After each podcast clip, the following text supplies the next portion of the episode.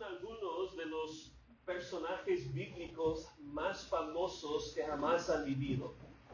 Pues pensamos en Adán, Enoch, Noé, Abraham, Isaac, Jacob, José, Moisés, Josué, Sansón, Ruth, David, Salomón, Elías, Eliseo, Jonás, Isaías, Daniel, María, Juan el Bautista, los apóstoles Pedro, Jacobo, Juan, el apóstol Pablo.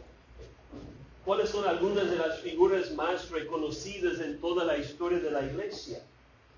Agustín, Anselmo, Atanasio, Aquino, Lutero, Calvino, Spurgeon. ¿Cuáles son los héroes políticos y militares más destacados? Alejandro el Grande, Constantino, Napoleón, Simón Bolívar, para nombrar solo algunos. Pero ¿quiénes son todas esas figuras en comparación con nuestro Señor Jesucristo? Como un grano de arena comparado con el monte Everest.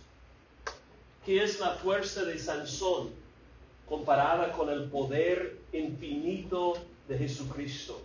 ¿Qué es la sabiduría de Salomón comparada con aquel que tiene todos los tesoros de la sabiduría y del conocimiento?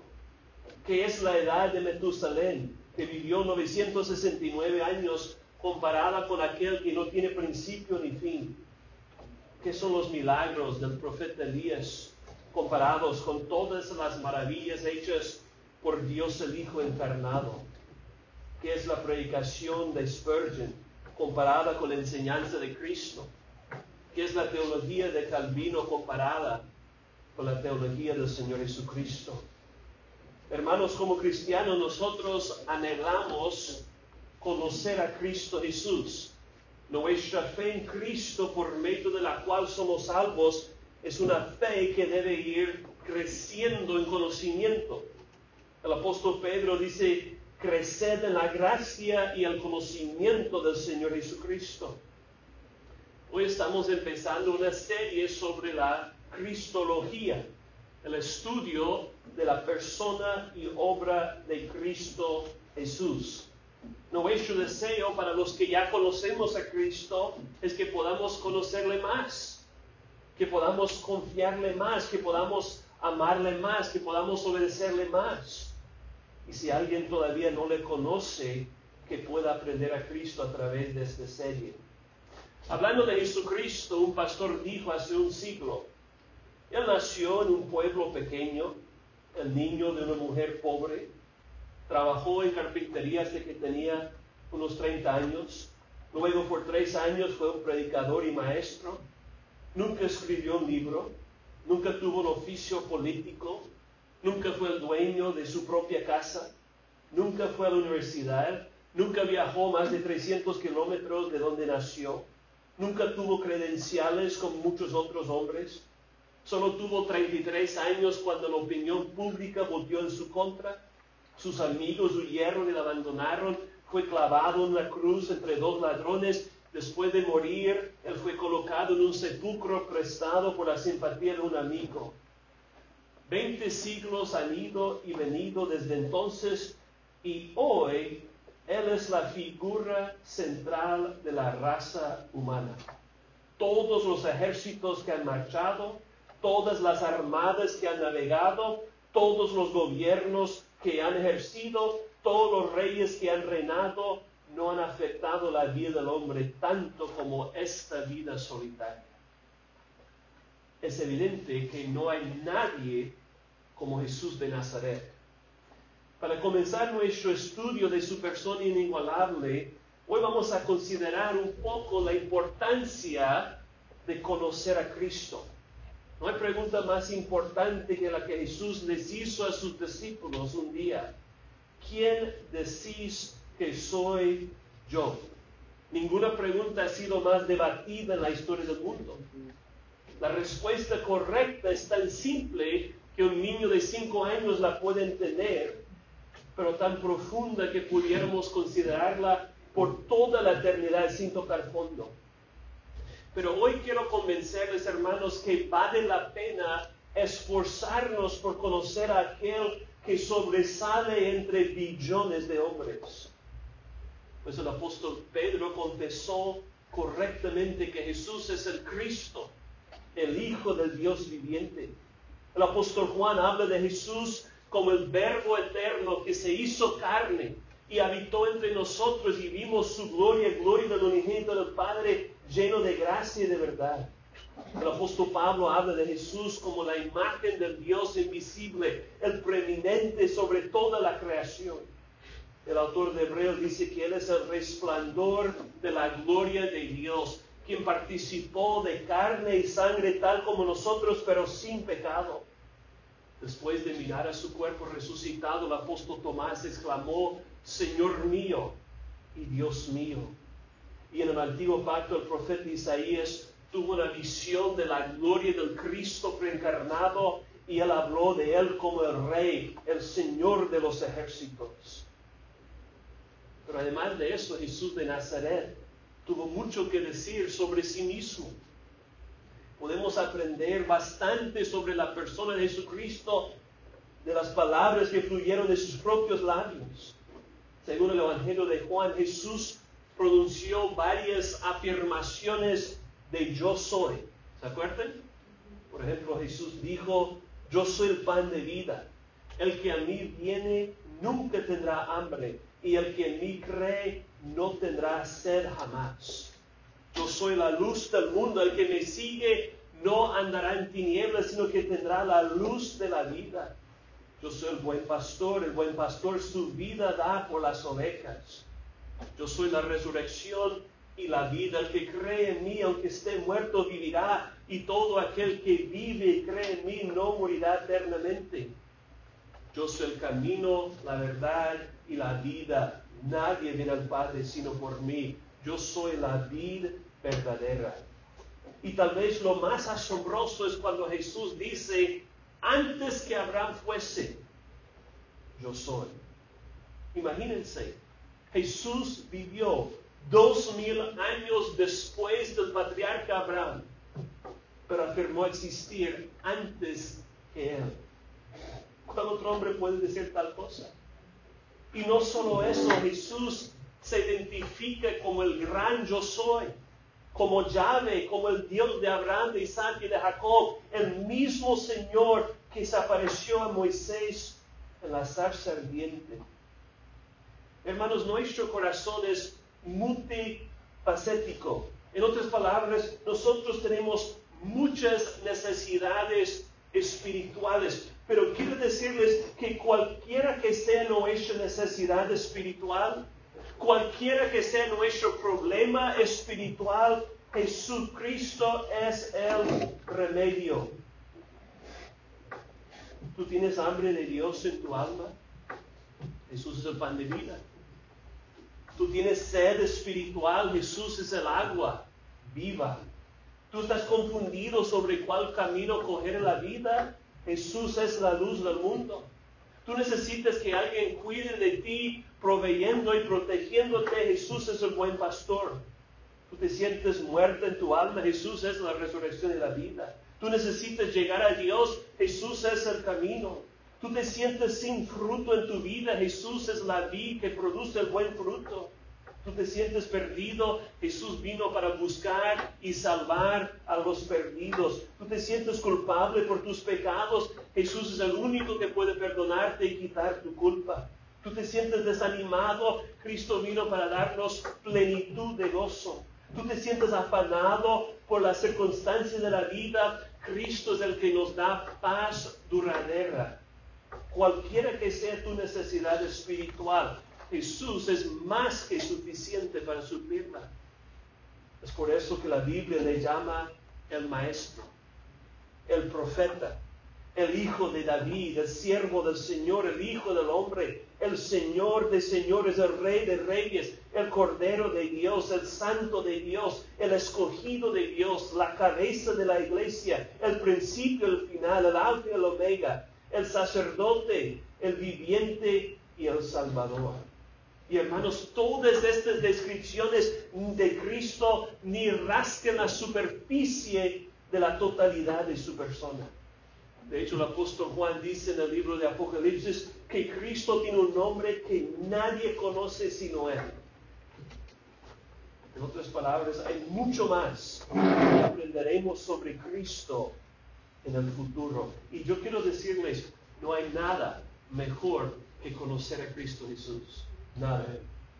Es por eso que Pablo dice en Filipenses 3, yo estimo como pérdida todas las cosas en vista del incomparable valor de conocer a Cristo Jesús, mi Señor, por quien lo he perdido todo y lo considero como basura a fin de ganar a Cristo y ser hallado en él, no teniendo mi propia justicia que es por la ley, sino la que es por la fe en Cristo.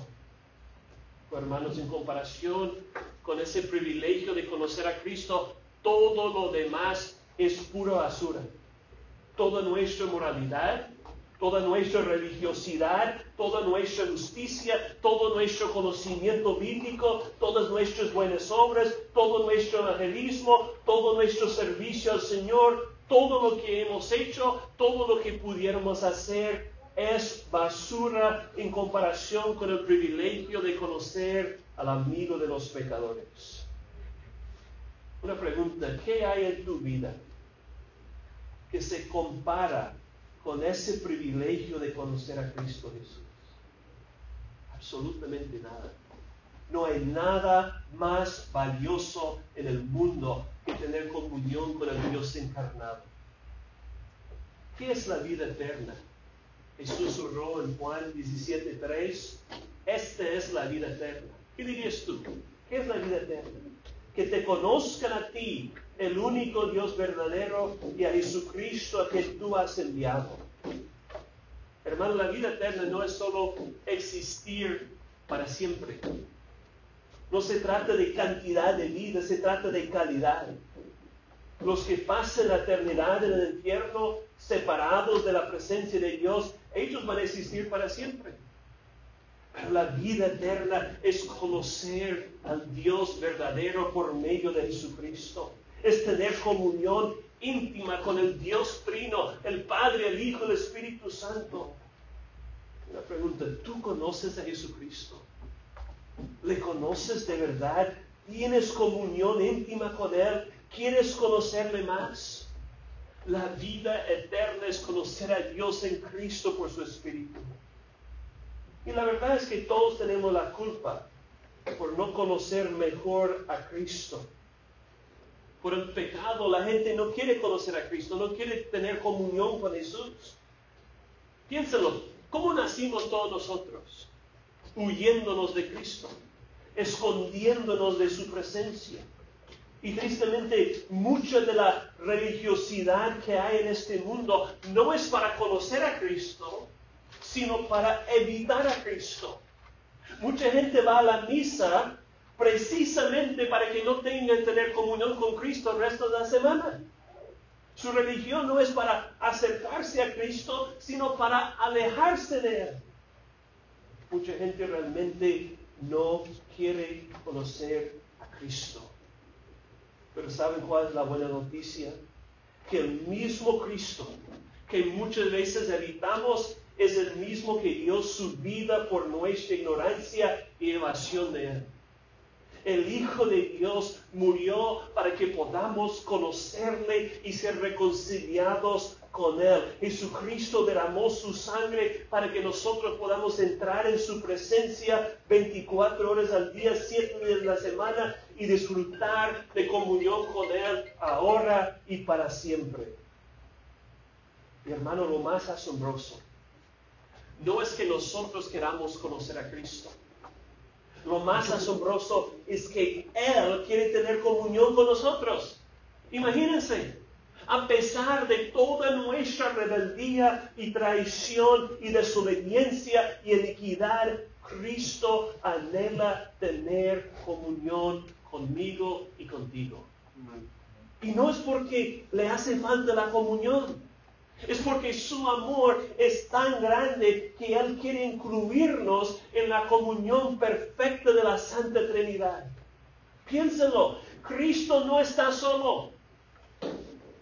Muchos dicen, Cristo creó el mundo porque Él estuvo ahí solito y no tuvo con quien tener comunión. Mentira, Cristo siempre ha disfrutado de comunión estrecha y íntima con el Padre y con el Espíritu Santo. Y ahora nos da el privilegio de participar en esa comunión trinitaria. Alguien lo dice de esta manera, Jesús, el Señor de gloria, supremamente satisfecho en el amor del Padre y del Espíritu Santo, permanece insatisfecho si no puede conocer, amar y estar con nosotros, su pueblo. Qué impresionante. Cristo oró en Juan capítulo 17, Padre, aquellos que me has dado, yo quiero que donde yo estoy, también ellos estén conmigo para que vean mi gloria que me has dado, porque me has amado desde antes de la fundación del mundo, Padre justo. El mundo no te ha conocido, pero yo te he conocido, y estos han conocido que tú me enviaste. Y les he dado a conocer tu nombre, y lo daré a conocer aún. ¿Para qué? Para que el amor con que me has amado esté en ellos, y yo en ellos en su gloria celestial, Cristo no solo desea conocer a su pueblo, Cristo desea estar con su pueblo. Piénsalo, cuando un hermano o una hermana querida se muere en Cristo, debemos recordar que Cristo ha ganado más de lo que nosotros hemos perdido. Cristo ha llevado a uno de los suyos a su presencia para tener comunión más íntima con esa persona. Es por eso que no debemos entristecernos como los que no tienen esperanza. Es por eso que Pablo pudo decir, para mí el vivir es Cristo y el morir es ganancia. Es ganancia porque voy a tener más comunión con Cristo. Jesús quiere estar con nosotros porque Él nos ama con un amor infinito y Él nos va a llamar a su presencia un día pronto. Entonces, cuando un cristiano o una cristiana se muere, en última instancia, no es por un accidente, no es por una enfermedad, es porque Dios Padre ha contestado la oración de su Hijo en Juan 17 después de la muerte, Dios nos va a llevar para estar cara a cara con su Hijo amado. Y no hay nada que nosotros podamos ofrecerle a Él, pero Cristo se deleita en mostrar su amor y satisfacer a pecadores como nosotros con su presencia perfecta. A veces Cristo no nos quita el dolor momentáneo, esa enfermedad, ese problema que tienes, Muchas veces Cristo no lo quita en el momento. ¿Para qué? Para que tengamos más disfrute de Él. Para que disfrutemos más de su presencia que de la salud o de cualquier otra cosa que este mundo pudiera ofrecernos. Quiero hacerles una pregunta. Cuando Cristo nos salva, ¿qué es lo mejor que nos da? Pues Cristo nos da muchas cosas, ¿no?